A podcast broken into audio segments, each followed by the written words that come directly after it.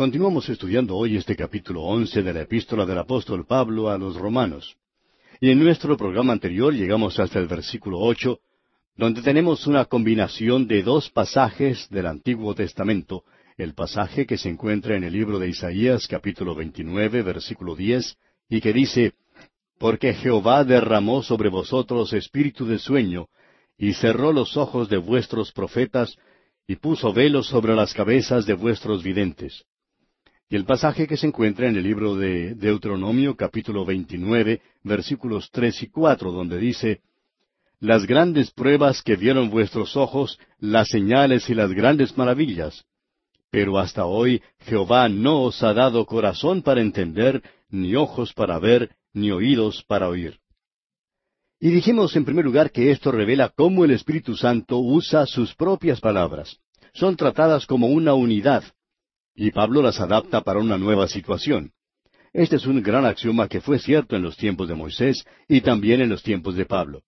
Y es aplicable hoy en día a multitudes que se consideran parte del cristianismo, pero que tienen un espíritu de estupor. Y en segundo lugar, cuando un hombre rechaza la gracia de Dios, llega a ser uno de los objetos más difíciles para tratar de alcanzar con la gracia de Dios. Y ahora en el versículo nueve, escribe el apóstol Pablo, y David dice, se ha vuelto su convite en trampa y en red, en tropezadero y en retribución. El apóstol cita aquí las palabras del Salmo 69, versículo 22, que dice, sea su convite delante de ellos por lazo, y lo que es para bien, por tropiezo. Los hijos de Israel tenían grandes fiestas en las cuales ellos eran los convidados de Dios. Ellos no convidaban a Dios a sus fiestas como los paganos lo hacían, sino que Dios los convidaba a ellos. La Pascua era un ejemplo notable de esto. Ahora el pensamiento en este versículo nueve es que están comiendo con una confianza presuntuosa que es enteramente pagana. Su seguridad carnal les engañaba en cuanto a su verdadera ruina espiritual. Confiaban en las cosas que comían sin tener ninguna verdadera confianza en Dios. Y desafortunadamente, esta es la misma condición en el día de hoy de multitudes de miembros de iglesias. Muchos hasta llegan a la cena del Señor sin ningún entendimiento espiritual. Y continúa el apóstol Pablo citando aquí en el versículo diez, sean endurecidos sus ojos para que no vean, y agóbiales la espalda para siempre. Dios da luz para que los hombres vean, pero si son ciegos no podrán ver la luz. La luz revela la ceguera de multitudes hoy en día. Hay tantos hombres inteligentes que parecen no entender lo que trata la Biblia. La ceguera no vino como juicio por el rechazo de la nación de Israel. Eran ciegos en primer lugar, lo cual les hizo rechazar a Jesús. La nación continuará en su ceguera hasta cuando Él venga de nuevo y ellos vean la señal del Hijo del Hombre en el cielo. No habrá ninguna conversión nacional de Israel durante la edad presente. Consideremos ahora el motivo de la marginación de la nación de Israel y la salvación de los gentiles. Veamos el versículo once. Digo pues, ¿Han tropezado los de Israel para que cayesen? En ninguna manera. Pero por su transgresión vino la salvación a los gentiles para provocarles a celos. Y yo pregunto, ¿quiere decir aquí el apóstol Pablo, ¿es que han tropezado para quedarse caídos? Esto es, sin esperanza de levantarse? De ningún modo, sino que su caída ha traído la salvación a los gentiles para llenarles de celos. La incredulidad presente de los judíos no es más que un paso en falso permitido para la conversión de los gentiles y finalmente para su propia conversión. Para su propia conversión les pondrá Dios celosos de los gentiles. Notemos ahora que el apóstol Pablo principia este versículo once con la misma pregunta insinuante que hizo allá en el versículo uno de este capítulo. ¿Recuerda usted cómo hizo la pregunta? ¿Ha desechado Dios a su pueblo? dijo. Y el apóstol mostrará que el rechazo de Israel no es total ni final. El rechazo es solamente parcial y temporal. Su pregunta es esta. ¿Han tropezado para quedar caídos sin esperanza de levantarse? Y la respuesta es una negación enfática. Su caída ha permitido a Dios por medio de su providencia abrir las puertas de la salvación a los gentiles. El judío verá la realidad de la salvación de los gentiles, es decir, que también ellos pueden disfrutar de las bendiciones de Dios que el judío creía que podrían venir solamente a su pueblo. Esto debe moverles a emulación más bien que a celos. ¿Es esto acaso el cumplimiento de lo que encontramos allá en Deuteronomio capítulo 32, versículo 21, que dice, Ellos me movieron a celos con lo que no es Dios, me provocaron a ira con sus ídolos. Yo también los moveré a celos con un pueblo que no es pueblo, los provocaré a ira con una nación insensata. Muchos de los judíos que residen ahora en la tierra de Palestina se admiran del interés del creyente gentil en las cosas judías. No lo pueden comprender. Eventualmente el judío verá la realidad de la salvación por Jesucristo como resultado del testimonio gentil. Por medio de la caída de la nación de Israel hay dos logros notables que son evidentes. En primer lugar, se introdujo el verdadero movimiento ecuménico, es decir, la verdadera unión de todos los creyentes de todos los tiempos. Luego, con el tiempo, la nación de Israel será incluida en la salvación de Dios. Continuemos ahora con el versículo 12 de este capítulo once de la epístola a los romanos. Y si su transgresión es la riqueza del mundo, y su defección la riqueza de los gentiles, cuánto más su plena restauración. Israel ha sido puesto a un lado como nación, y hoy en día Dios no tiene tratos preferenciales con Israel. Cuando Dios empiece nuevamente a tratar con Israel como nación, se disiparán todos sus problemas con sus países vecinos. Algún día todos los problemas de Israel serán resueltos y no vivirán ya en la tierra con temor.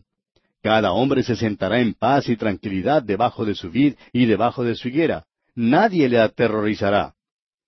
Los hijos de Israel están atemorizados hoy en día y con razón. Pero vendrá el día cuando Dios los recibirá. Ahora, si el poner a un lado a Israel en forma temporal ha traído la gracia de Dios a los gentiles, ¿Continuará esto cuando Dios reciba nuevamente a Israel? La gracia de Dios será multiplicada a los gentiles. En el gran concilio de Jerusalén, según se relata en el capítulo quince del libro de los Hechos de los Apóstoles, Jacobo dijo lo siguiente en los versículos catorce al dieciocho. Simón ha contado cómo Dios visitó por primera vez a los gentiles para tomar de ellos pueblo para su nombre. Y con esto concuerdan las palabras de los profetas, como está escrito. Después de esto volveré y reedificaré el tabernáculo de David que está caído, y repararé sus ruinas, y lo volveré a levantar para que el resto de los hombres busque al Señor, y todos los gentiles sobre los cuales es invocado mi nombre, dice el Señor, que hace conocer todo esto desde tiempos antiguos. El avivamiento más grande que haya habido en toda la tierra antes del principio de la iglesia fue el que tuvo lugar en la ciudad de Nínive un hombre cuyo nombre era Jonás predicó a esta ciudad, y probablemente la mayor parte de todos los habitantes se convirtieron a Dios. Muchos dicen, vamos a volver a Pentecostés. La fiesta de Pentecostés era una fiesta en Jerusalén a la cual era mandatoria la asistencia de todos los varones israelitas. Debe haber habido varios centenares de miles de judíos en Jerusalén en el tiempo de Pentecostés.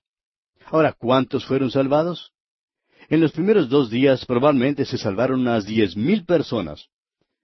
Ese es un porcentaje algo pequeño, ¿no le parece?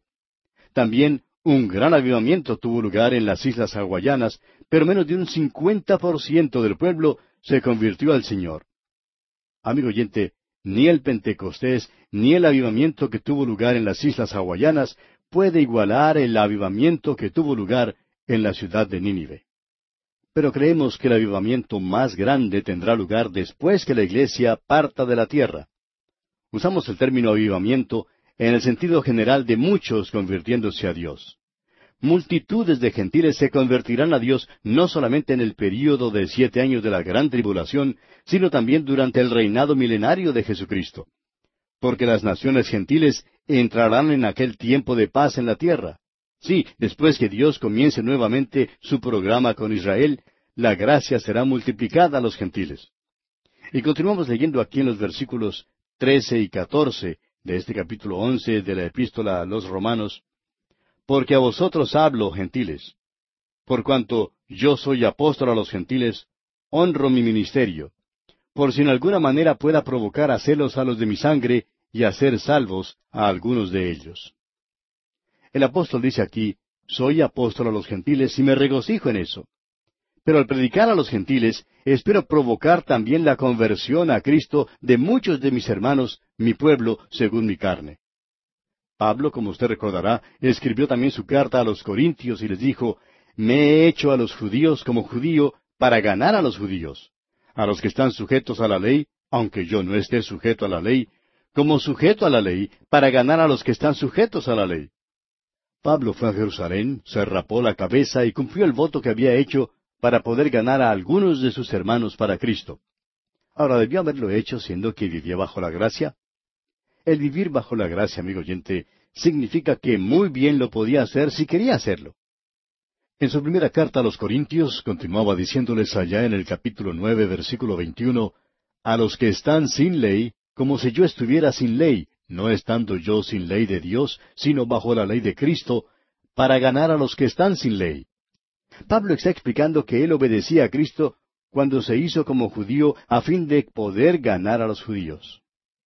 Luego Pablo dice en esta misma primera carta a los Corintios capítulo nueve versículo veintidós, Me he hecho débil a los débiles para ganar a los débiles, a todos me he hecho de todo para que de todos modos salve a algunos.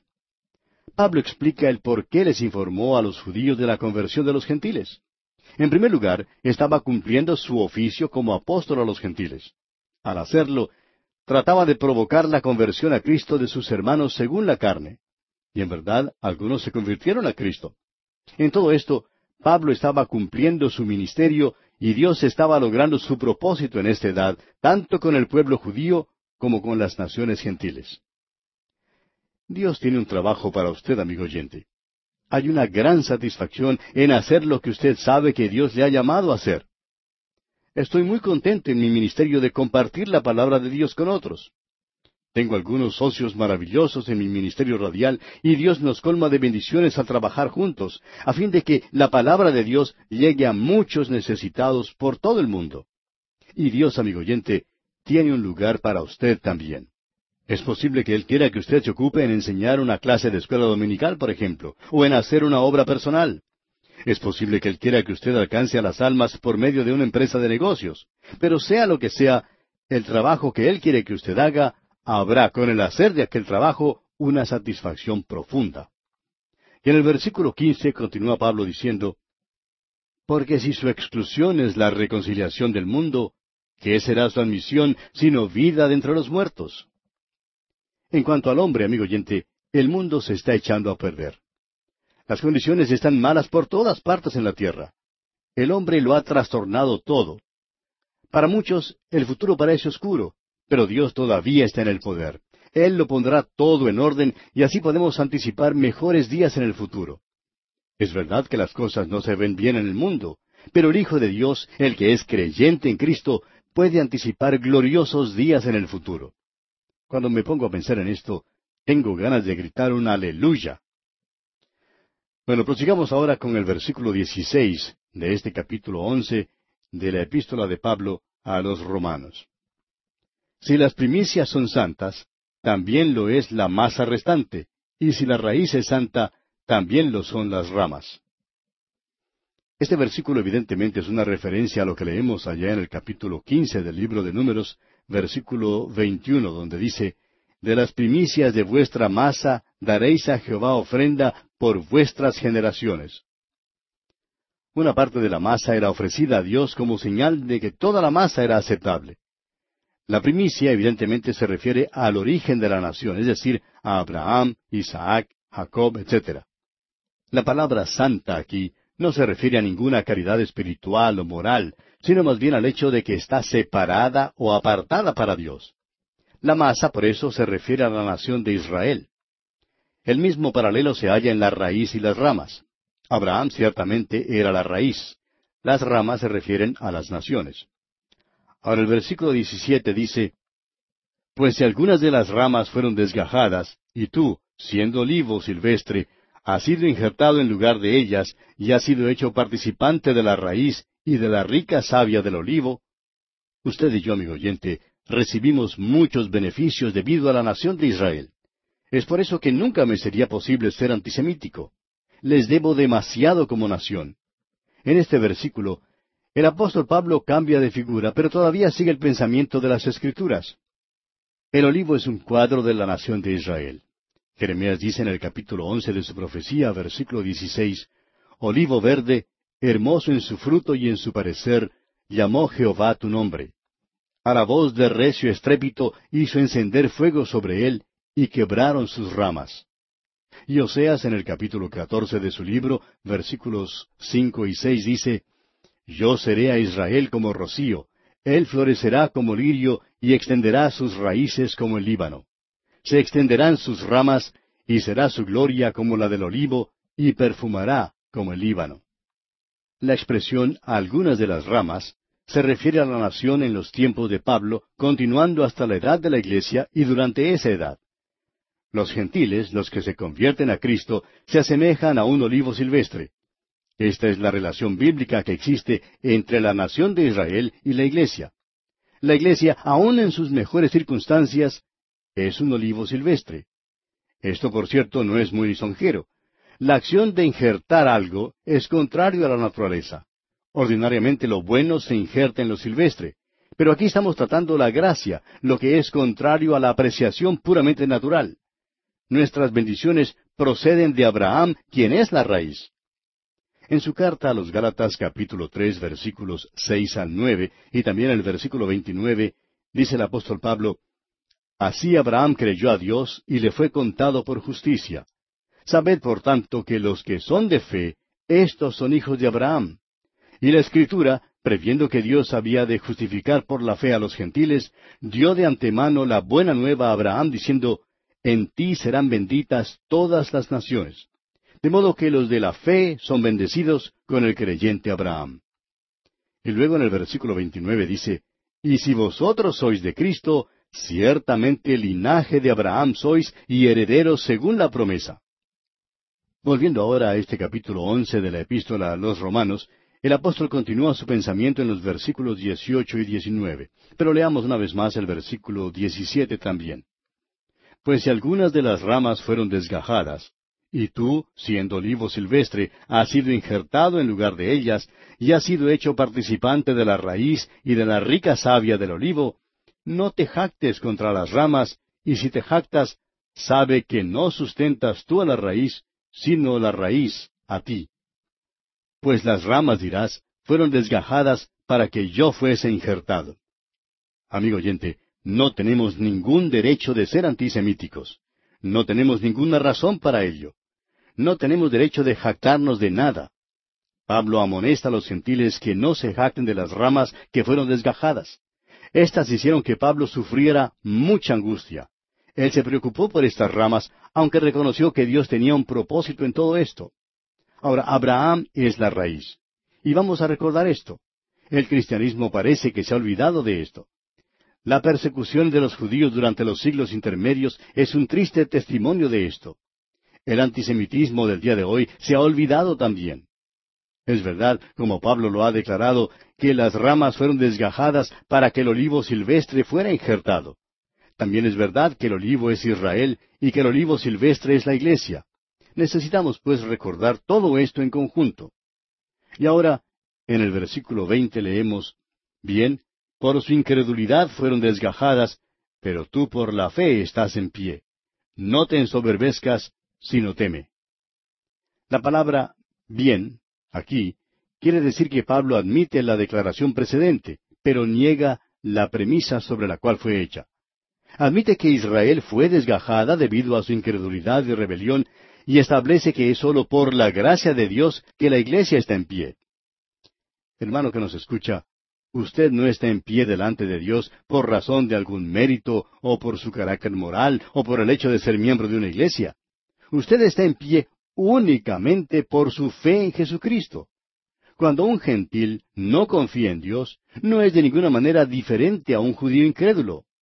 Hay por eso una base para temer, no sea que caiga. Esta es una amonestación para todo el cristianismo.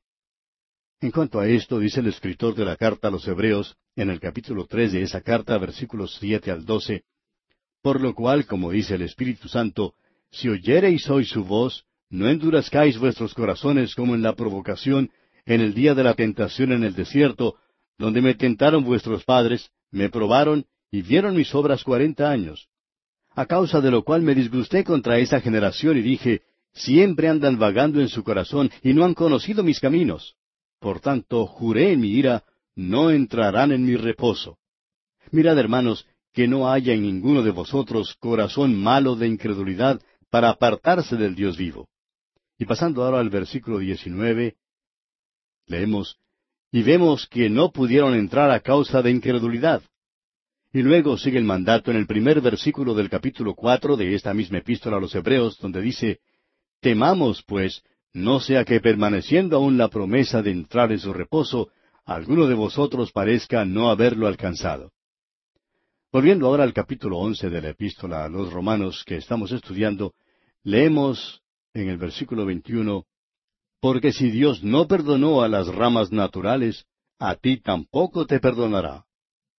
¿Quiere usted saber, amigo oyente, lo que le pasará a la iglesia organizada? O sea, esa iglesia que tiene todas las apariencias de una iglesia, pero sin vida espiritual porque no tiene ninguna relación con Cristo. ¿Quiere usted saber lo que le pasará a esa iglesia después que venga Jesucristo a buscar a los suyos? La iglesia de la Odisea, que caracteriza a esa clase de iglesia organizada, entrará en la gran tribulación sin tener ni un miembro salvado en ella. Como solía decir un predicador, algunas iglesias se abrirán el domingo por la mañana después del rapto y no echarán de menos a ninguno de sus miembros. Esto es lo que le pasará a la iglesia de la Odisea. Ahora, la iglesia de Filadelfia, el Señor dice, como lo vemos allá en el capítulo tres de Apocalipsis, versículo diez, por cuanto has guardado la palabra de mi paciencia, yo también te guardaré de la hora de la prueba que ha de venir sobre el mundo entero, para probar a los que moran sobre la tierra. Ahora la expresión la hora de prueba aquí es la gran tribulación, y el Señor prometió guardar a esta iglesia de ese tiempo terrible. Yo, amigo oyente, pertenezco a esta iglesia. Es la iglesia que llamamos invisible y que es integrada por todos los verdaderos creyentes en Cristo, los cuales confían en Jesucristo como su Salvador y creen que la palabra de Dios debe ser oída por toda persona en la faz de la tierra. Este cuerpo de creyentes será quitado de la tierra en el rapto de la iglesia por Jesucristo y no pasará por la gran tribulación. Amigo oyente, ¿pertenece usted a esta iglesia? Y aquí vamos a detenernos por hoy porque nuestro tiempo ya ha tocado a su fin. Continuaremos, Dios mediante, en nuestro próximo programa.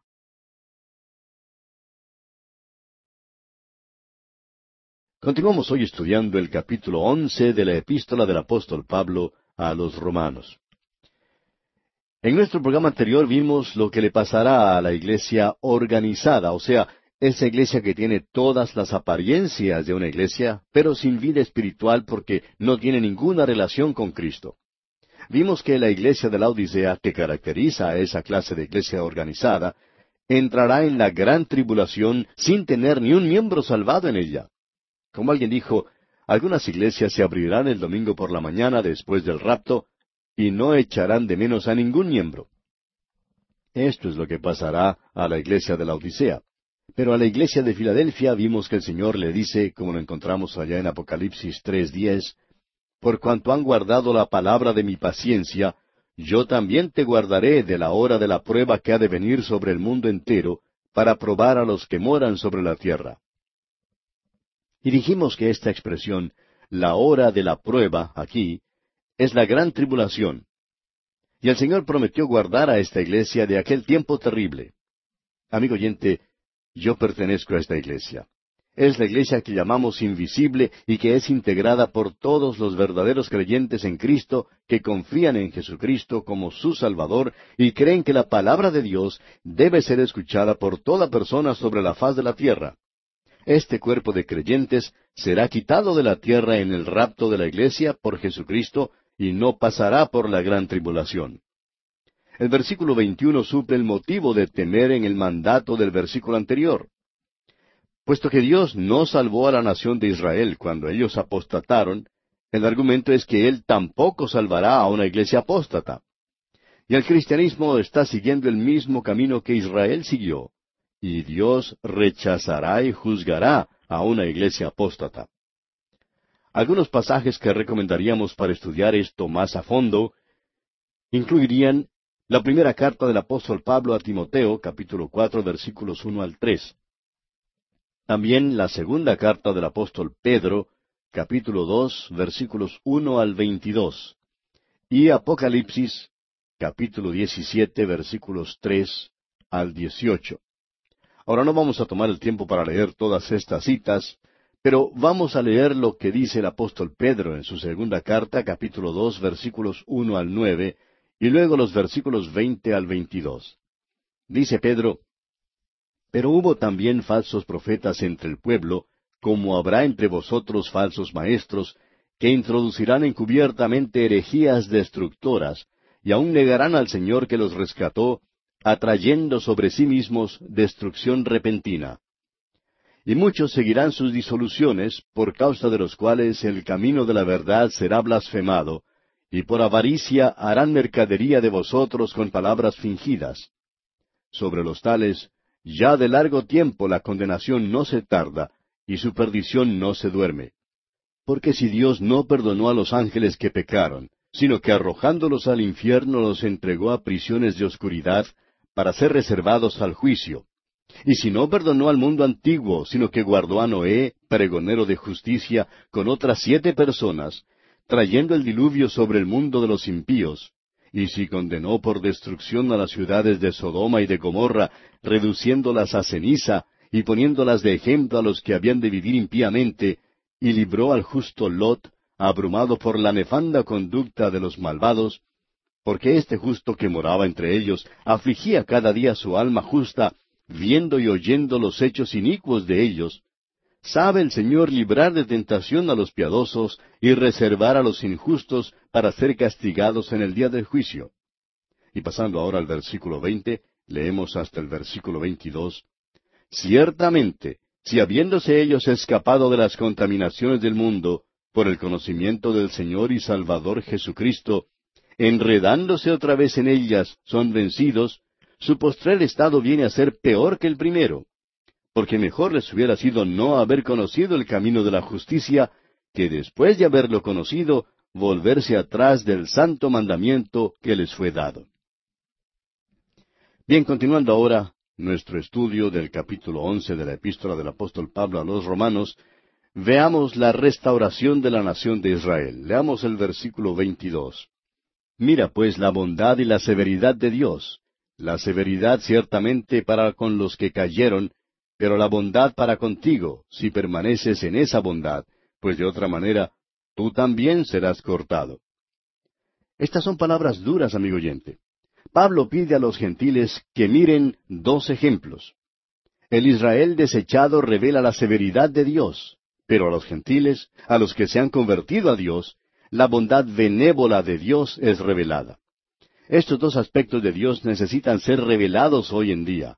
El juicio de Dios contra el rechazo de Cristo y contra el pecado, y la gracia de Dios hacia aquellos que confían en Cristo. Pablo no lo sabía todo en cuanto a la severidad de Dios con Israel. La historia de esta nación desde la destrucción de Jerusalén en el año setenta después de Jesucristo y todo lo que vino después es una historia aterradora. Pero los gentiles no deben nunca jactarse de la gracia de Dios. Fue la gracia la que los trajo a la familia de Dios y que les concedió tantos privilegios. Durante este período de más de dos mil años, la iglesia gentil ha fracasado tanto como Israel, y es posible que haya fracasado aún más. Como hemos declarado antes, la iglesia apóstata será juzgada, será cortada o desgajada. Este versículo 22 no tiene nada que ver con la salvación personal.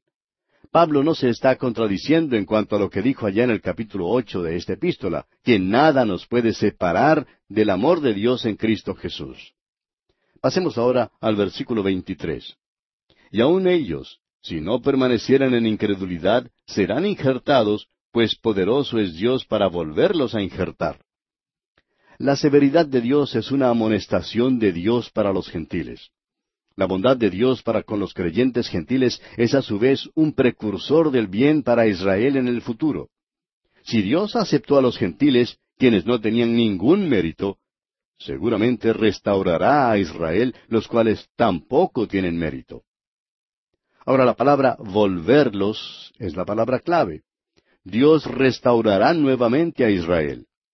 Y permítanos leer aquí las palabras de Jeremías en el capítulo 23 de su profecía, versículos tres al ocho, que es una de las muchas profecías verdaderamente notables en cuanto a la restauración de Israel. Dice Jeremías, Y yo mismo recogeré el remanente de mis ovejas de todas las tierras a donde las eché, y las haré volver a sus moradas, y crecerán y se multiplicarán. Y pondré sobre ellas pastores que las apacienten, y no temerán más, ni se amedrentarán, ni serán menoscabados, dice Jehová. He aquí que vienen días, dice Jehová, en que levantaré a David renuevo justo, y reinará como rey, el cual será dichoso, y hará juicio y justicia en la tierra. En sus días será salvo Judá, e Israel habitará confiado.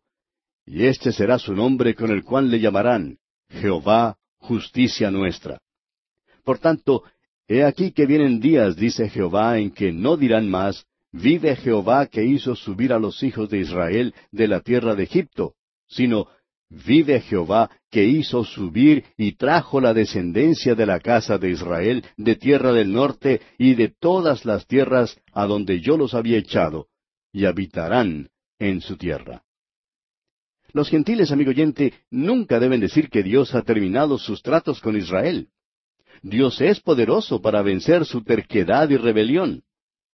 En el Antiguo Testamento se deja en claro el hecho de que Israel una vez más se volverá a Dios. Aún preguntarán al Señor, ¿qué quiere decir la señal de los clavos en tus manos? Y llorarán a causa de esa señal. Dios les salvará así como nos salvó a nosotros por su maravillosa e infinita misericordia y gracia. Volviendo ahora al capítulo once de esta epístola a los romanos, leamos el versículo veinticuatro. Porque si tú fuiste cortado del que por naturaleza es olivo silvestre, y contra naturaleza fuiste injertado en el buen olivo, cuanto más estos, que son las ramas naturales, serán injertados en su propio olivo. Pablo sigue con su ilustración del olivo. El olivo es Israel, con Abraham como raíz. Algunas de las ramas fueron desgajadas, la nación fue rechazada. Dios injertó a los gentiles no para que llegaran a ser prosélitos judíos, lo cual significaría que tendrían que aceptar todo el ritual del Antiguo Testamento. Desgajó a Israel e injertó a la iglesia directa e inmediatamente sobre Abraham por la fe. La iglesia fue integrada tanto por judíos como por gentiles. Ahora, si a Dios le fue posible hacer esto, es razonable concluir que puede y que tomará las ramas naturales para injertarlas nuevamente. En otras palabras, Él no desechará permanentemente a Israel. La expresión importante aquí es, ¿cuánto más?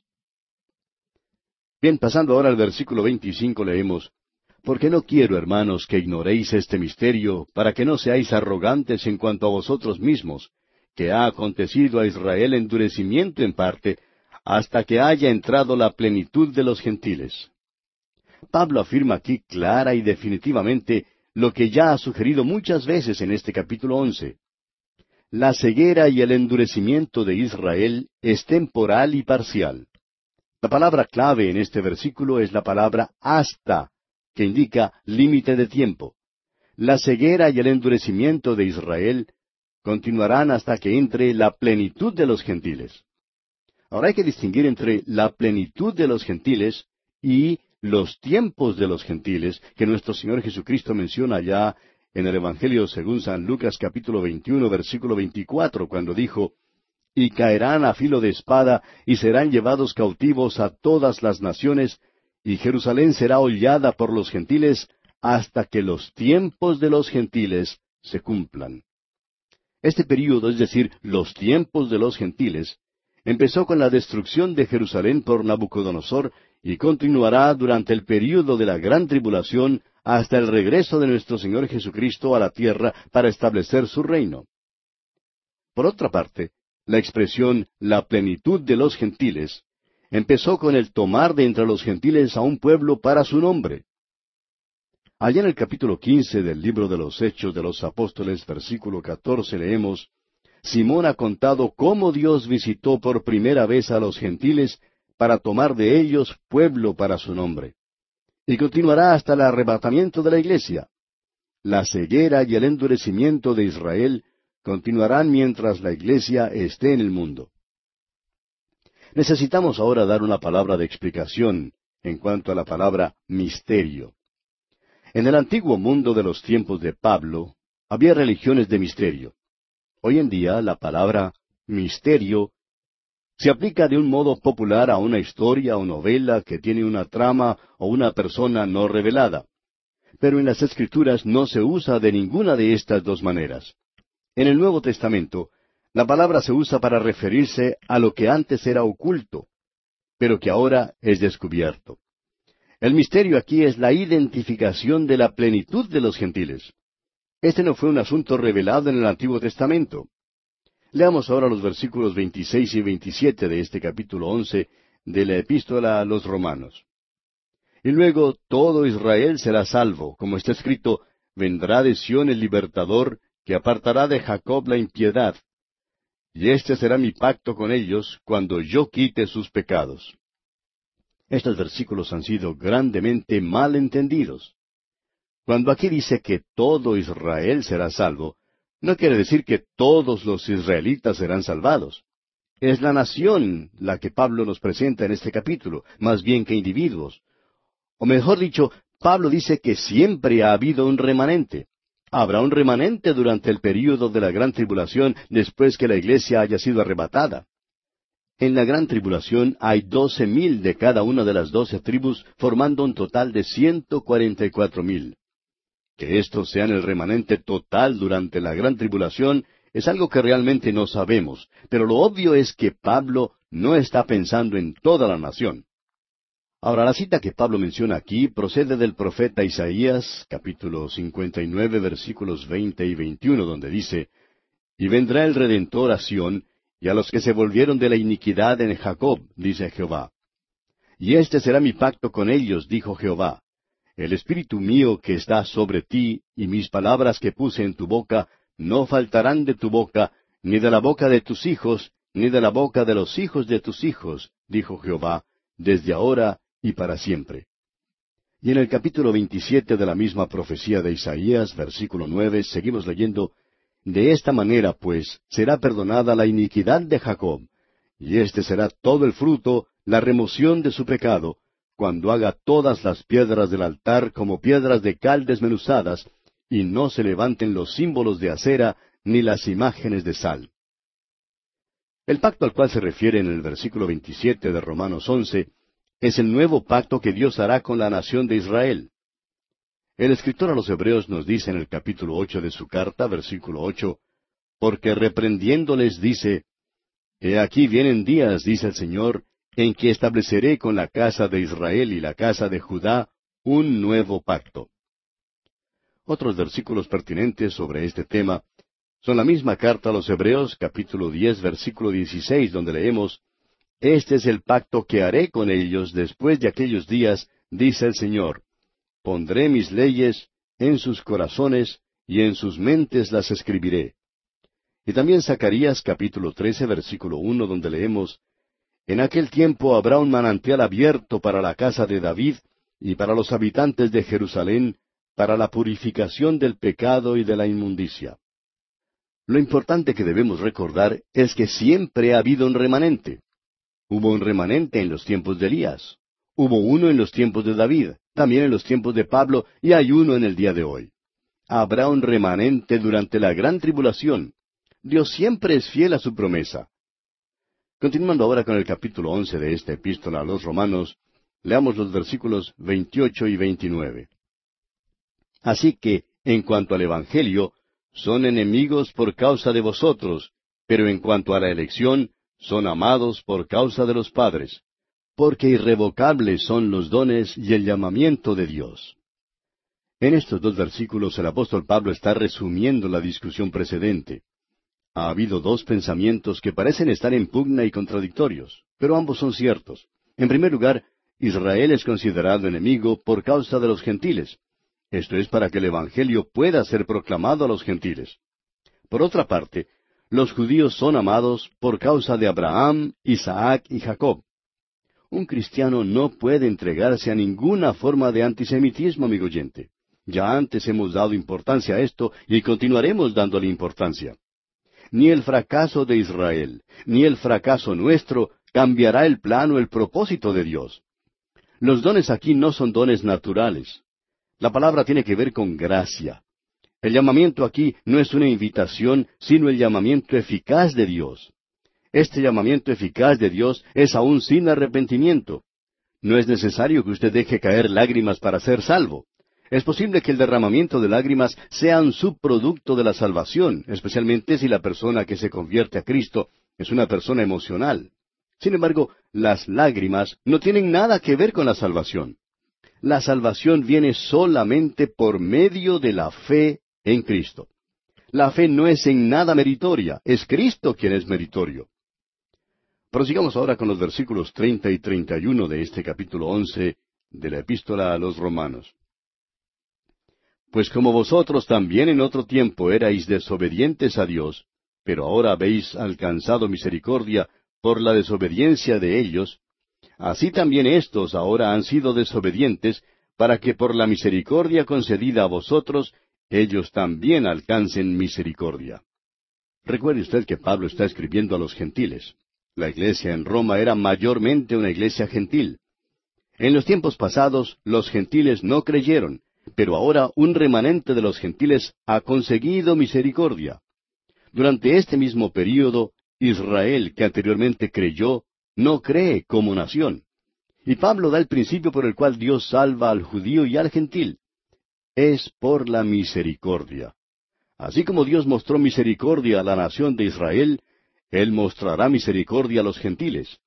Aunque Israel había rechazado a Dios, Dios tratará con ellos en misericordia. ¿Sugiere acaso Pablo que Dios se ha portado eh, de una manera más bondadosa con los gentiles que con Israel? Pero leamos el versículo 32. Porque Dios sujetó a todos en desobediencia para tener misericordia de todos. Tanto los judíos como los gentiles, amigo oyente, están en la terrible condición de rebelión e incredulidad.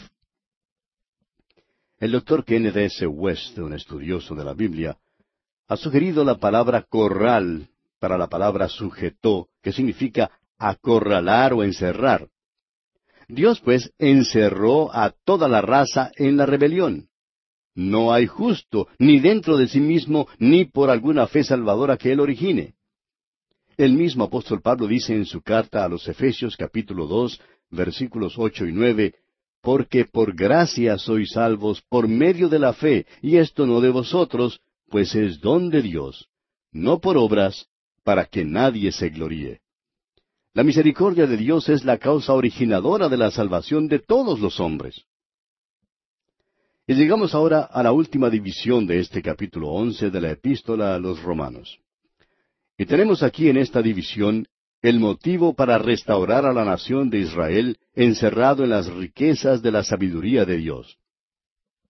La segunda división mayor concluye con una poderosa y majestuosa bendición o doxología, como concluyó la primera división en la última parte del capítulo ocho. Pablo ha concluido su argumento. Lo que sigue ahora es un himno de alabanza. Leamos el versículo 33. Oh profundidad de las riquezas de la sabiduría y de la ciencia de Dios. Cuán insondables son sus juicios e inescrutables sus caminos. La declaración de Godet en cuanto a esta sección es digna de citar. Dice él, como un viajante que ha subido a una elevación alpina, el apóstol se vuelve y contempla.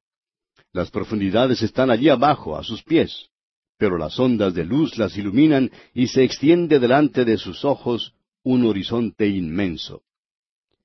Esta sección es pura alabanza y no tenemos aquí nada en cuanto a ningún argumento. Sin embargo, es a la vez el argumento más grande de todos. Si nosotros no entendemos el porqué de los tratos de Dios con Israel, con los gentiles y con nosotros, no es porque no haya un motivo bueno y suficiente. La dificultad está en nuestra inhabilidad para comprender la sabiduría y los caminos de Dios. El mismo apóstol Pablo en su primera carta a los Corintios capítulo dos versículo catorce dice, Pero el hombre natural no percibe las cosas que son del Espíritu de Dios, porque para él son locura, y no las puede entender porque se han de discernir espiritualmente. Es como el padre cuyo hijito se enferma y la fiebre le sube hasta cuarenta y dos grados. El padre rápidamente lo lleva al hospital. Ahora el niño no comprende por qué le llevan al hospital. Y hasta se pone a llorar cuando ve al médico. Y el niño pregunta, Papito, ¿por qué me trajiste aquí? Él no comprende que está muy enfermo. El padre, sin embargo, hace lo mejor que puede bajo esas circunstancias porque lo ama. Y amigo oyente, Dios hace lo que es mejor por nosotros. Es posible que no comprendamos las cosas que nos pasan, pero debemos creer que son para nuestro bien y que Dios las permite. Somos como bebés y no podemos comprender los caminos de Dios. Es posible que nuestras circunstancias no sean siempre buenas, pero las pruebas y las dificultades nos vienen de la profundidad de las riquezas, de la sabiduría y de la ciencia de Dios. Anotémoslo de una vez, de que lo que Dios hace es lo mejor. Hace lo que es bueno y lo hace de la mejor manera que se pueda hacer. Es el hombre natural con su vieja naturaleza quien duda de Dios cuando él hace una decisión. Hay cristianos que dicen, ¿por qué están perdidos los paganos, los que no han oído el Evangelio? Dicen que Dios no tiene ningún derecho de hacer eso. Amigo oyente, Dios tiene derecho de hacer lo que hace porque Él es Dios. Él no piensa como pensamos nosotros los hombres. La Escritura nos dice allá en el libro de Isaías capítulo 55, versículos ocho y nueve, Porque mis pensamientos no son vuestros pensamientos, ni vuestros caminos mis caminos, dijo Jehová. Como son más altos los cielos que la tierra, así son mis caminos más altos que vuestros caminos, y mis pensamientos más que vuestros pensamientos. Ah, amigo oyente, cuánto necesitamos reconocer esto. Ahora es difícil distinguir entre la sabiduría y la ciencia. La sabiduría es la más noble de las dos. Pero amigo oyente, nuestro tiempo ya ha concluido, así es que vamos a detenernos aquí por hoy y continuaremos en nuestro próximo programa.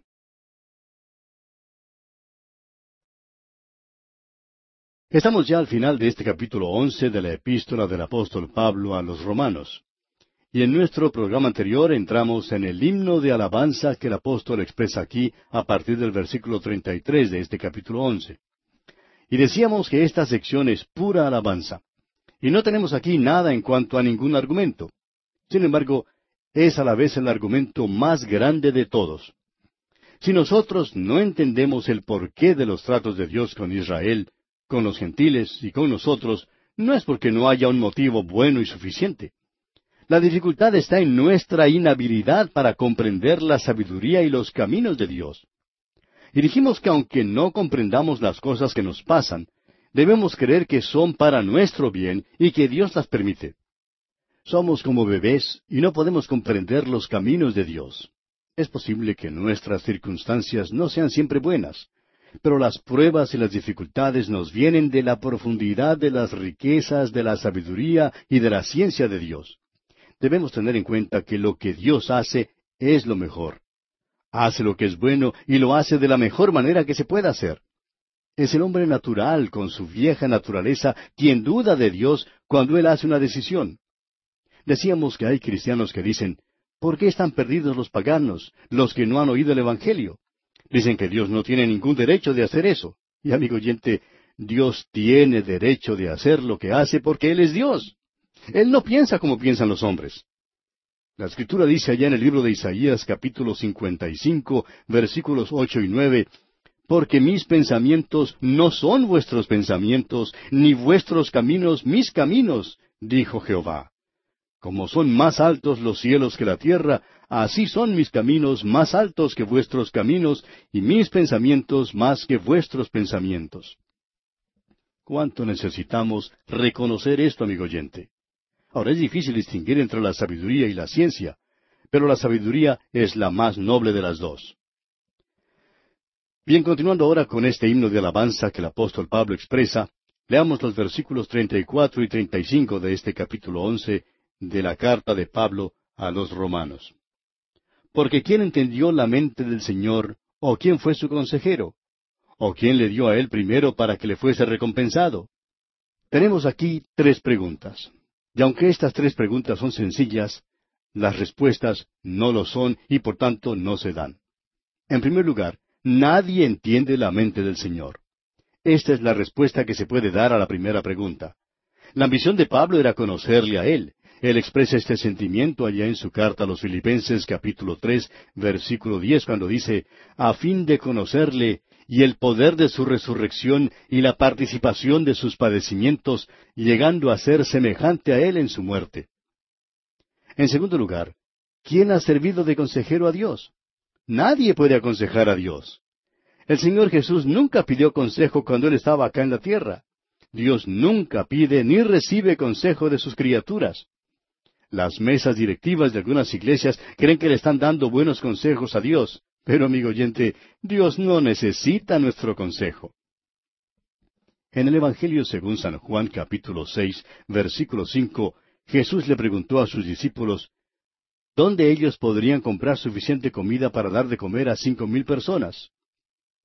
Hizo esta pregunta para llamar su atención y no porque necesitaba su consejo.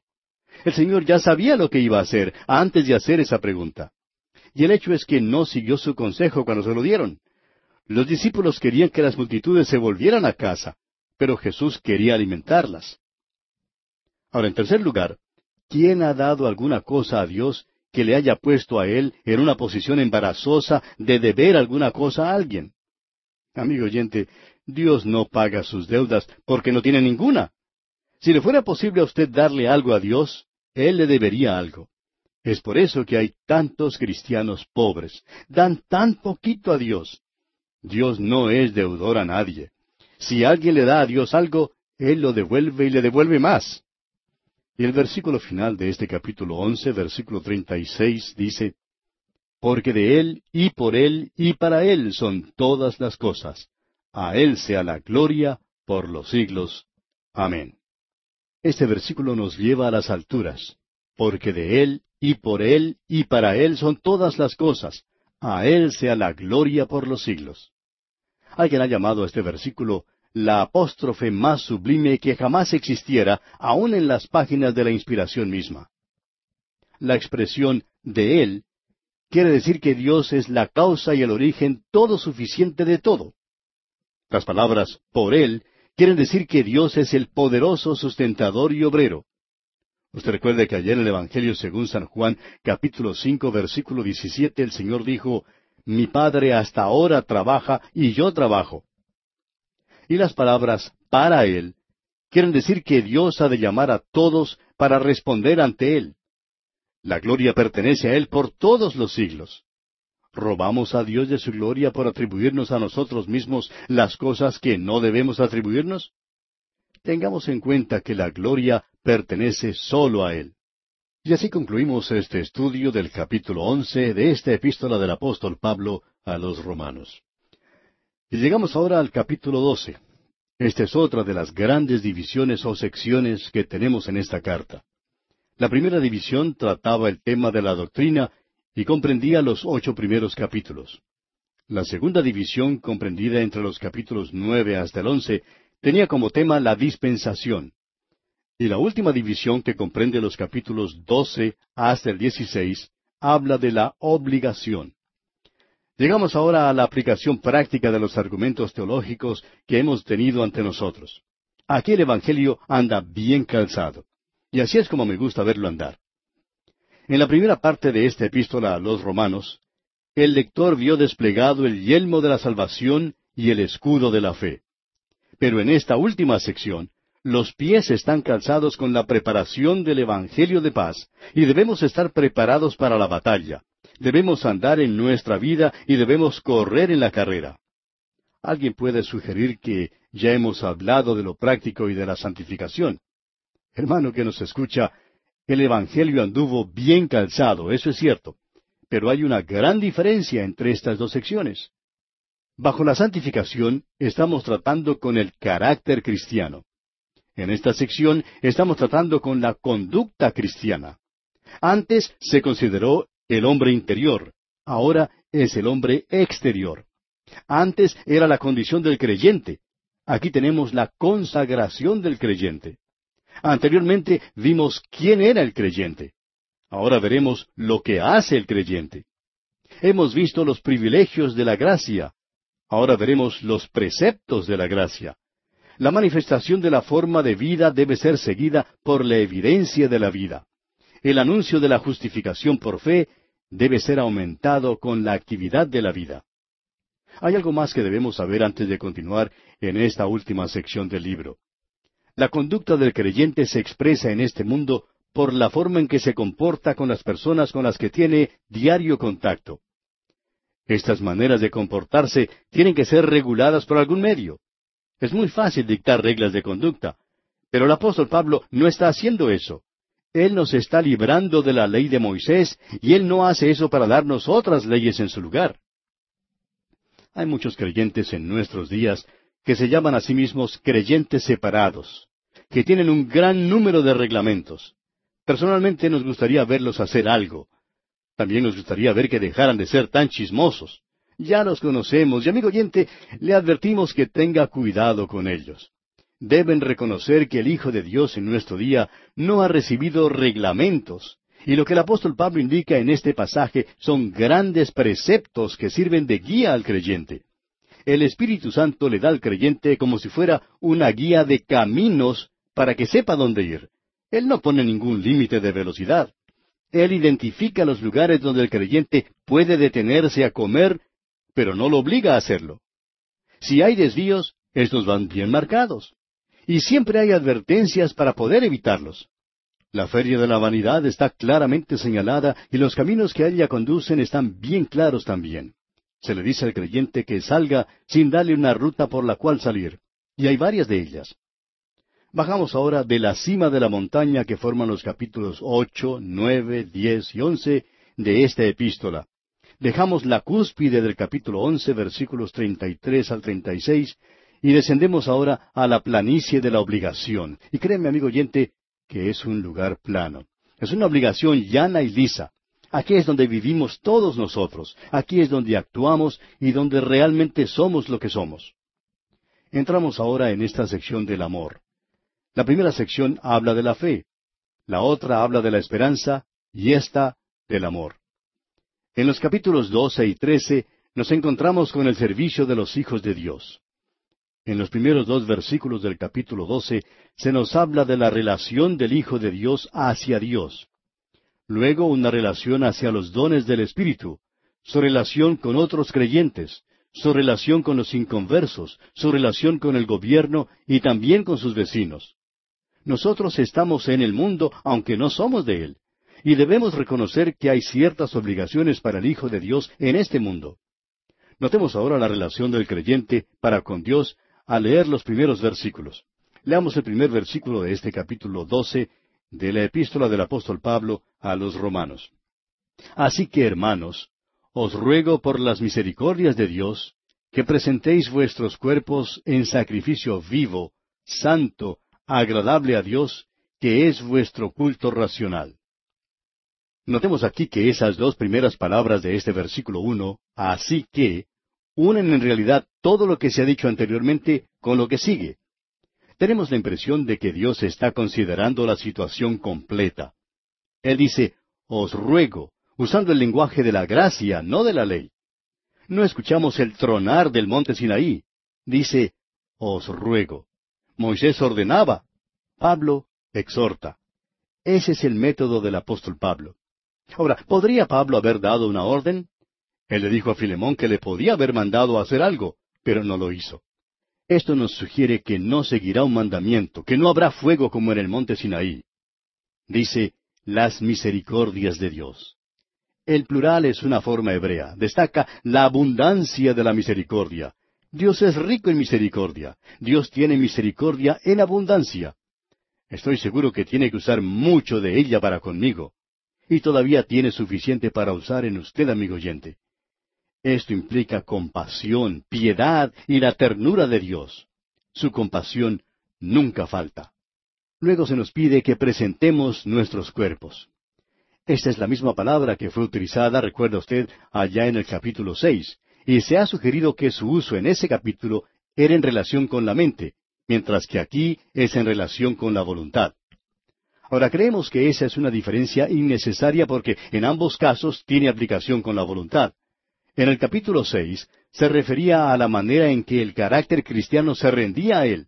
Aquí tiene que ver con la manera en que la conducta y la consagración cristiana se rinden a Dios. Cuando dice vuestros cuerpos, se refiere a nuestra personalidad completa. El cuerpo es el instrumento por medio del cual nos expresamos. La mente, nuestros afectos, la voluntad y el Espíritu Santo pueden utilizar nuestros cuerpos. Alguien ha compilado las siguientes referencias bíblicas que revelan esta latitud tan amplia. En la primera carta del apóstol Pablo a los Corintios capítulo seis versículo veinte leemos Glorificad pues a Dios en vuestro cuerpo, porque habéis sido comprados por precio. Luego en la carta a los Filipenses capítulo uno versículo veinte leemos Conforme a mi anhelo y esperanza de que en nada seré avergonzado, antes bien con toda confianza, como siempre, ahora también será magnificado Cristo en mi cuerpo necesitamos reconocer que este cuerpo es el templo del Espíritu Santo. El apóstol Pablo dice en su segunda carta a los Corintios capítulo cuatro versículo diez, llevando en el cuerpo siempre, por todas partes, la muerte de Jesús, para que también la vida de Jesús se manifieste en nuestros cuerpos. Ese es el culto racional, agradable a Dios, amigo oyente. Eso es razonable. Y Pablo continúa ahora diciendo aquí en el versículo dos, no os conforméis a este siglo, sino transformaos por medio de la renovación de vuestro entendimiento, para que comprobéis cuál sea la buena voluntad de Dios, agradable y perfecta. El doctor Kenneth West, cuando estaba en el Instituto Bíblico Moody, hace ya varios años, escribió una traducción que más que traducción es una interpretación. Es un poco complicada, pero está muy bien hecha y es por eso que la queremos leer a continuación. Y dice así, deja de asumir una expresión exterior que no sale de dentro de ti y que no es una imagen verdadera de lo que eres en tu interior, sino que sigue el patrón de esta época en la que vivimos. Más bien cambia esa expresión exterior por una que proceda de tu interior y que sea una imagen clara de lo que eres en tu interior por medio de la renovación de tu conocimiento, que resultará en probar cuál es la voluntad de Dios, la buena, agradable y completa voluntad y habiendo hallado que se ajusta a las especificaciones, pon tu aprobación sobre esa expresión exterior. Ahora reconocemos que eso es un poquito complicado. Sin embargo, eso es lo que Pablo está diciendo en este pasaje de las Escrituras en particular. Lo que él está haciendo es recomendar con ahínco al creyente que no amolde su vida y su conducta a los que lo rodean, ni aun a sus amigos de la iglesia. Hay tantas personas que cuando se juntan en una reunión y aparentemente se reúnen dos o tres veces por semana, asumen una, uh, una fachada que no tiene nada de verdadera. Ellos son los super santos. Y cuando se reúnen los domingos por la noche, uno creería que acaban de hacer brillar sus aureolas. No son normales ni naturales. Sin embargo, si usted quiere oír toda clase de chismes, aun los más sucios, usted puede reunirse con ese grupo y ellos continúan poniendo la misma fachada. Permítanos decirle, amigo oyente, que el Hijo de Dios no tiene que ser así. Tenemos que ser normales y naturales. Probablemente tendríamos que decir normales y supernaturales. Es muy fácil protagonizar una parte, una actuación. Eso es lo que quiere decir en realidad la palabra hipócrita. Esa misma palabra, upocrites, en griego, es la que se usa para los actores. Ellos están representando algo. Upocrites quiere decir hablar una parte y contestar. Es escuchar lo que dice el director en el teatro y decir la misma cosa cuando a uno le toca hablar. Eso es actuar. Eso es lo que se quiere decir con hipocresía. Es ser algo que uno no es en realidad. Hemos aprendido a través de los años que algunas personas que lo felicitan a uno y le dan palmaditas en la espalda y le sonríen son los peores enemigos. En realidad son peligrosos para uno. Shakespeare, el gran escritor literato inglés, fue quien dijo algo acerca de que el mundo era como un escenario y que cada persona debía actuar su parte. Pero eso no es cierto en cuanto al creyente se refiere, amigo oyente.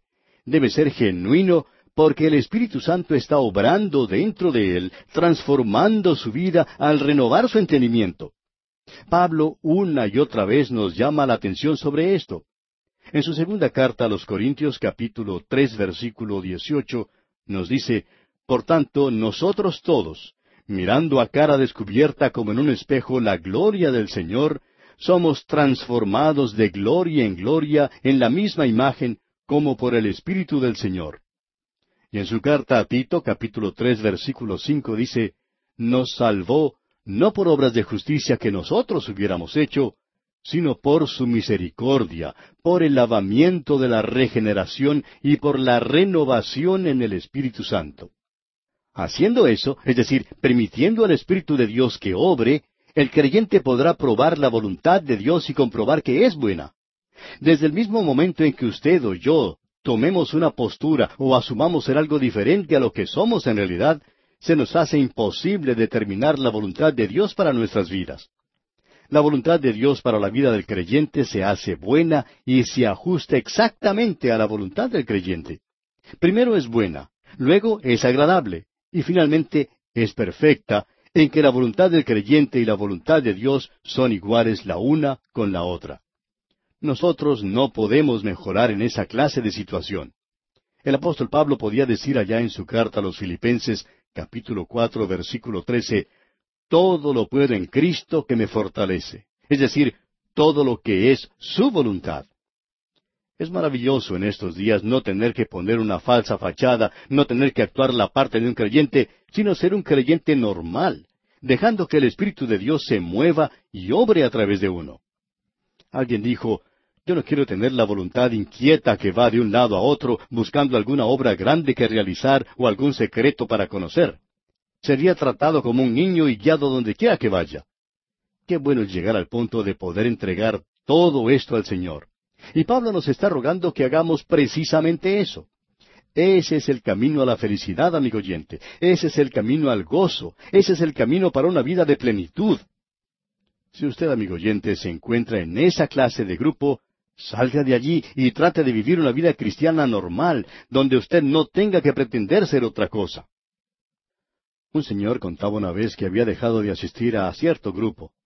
Dijo que él y su señora dejaron de asistir porque se cansaron de ir a un lugar donde por lo general uno tiene que simular ser lo que no es. Todos ellos en ese grupo, dijo, son absolutamente anormales.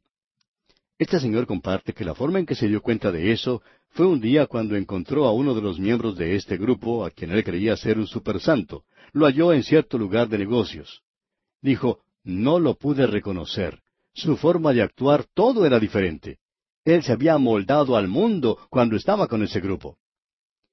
El camino de bendición, amigo oyente, es el de ser un creyente normal. Bien, tenemos ahora la relación con los dones del Espíritu.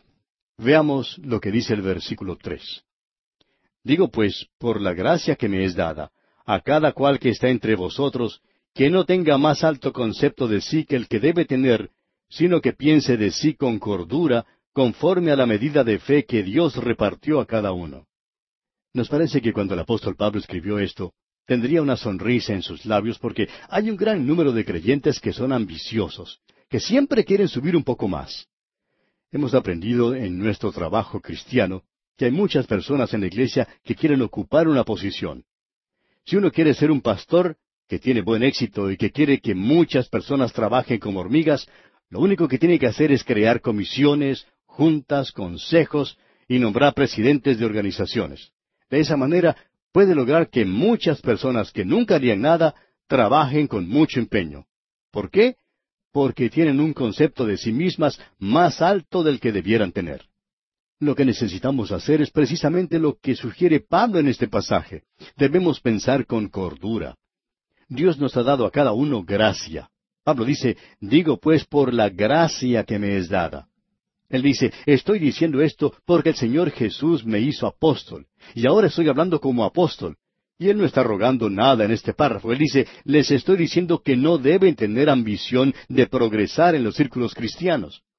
Siempre existe el peligro de que el creyente presuponga más de lo que es en realidad, especialmente en cuanto se refiere a su habilidad y carácter y a sus dones.